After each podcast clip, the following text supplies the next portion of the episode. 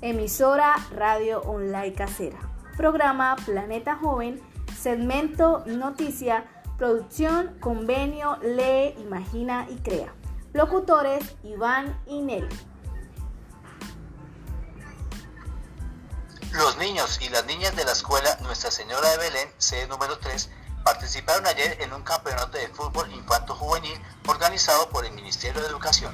La actividad se realizó en el campo de fútbol ubicado en la entrada por la carretera principal al municipio. Gracias a su magnífico desempeño, los estudiantes de la escuela Nuestra Señora de Belén, sede número 3, se hicieron acreedores al trofeo del primer lugar. Al vencer a la escuela Nuestra Señora de Belén, sede número 2, por 8 goles a 2.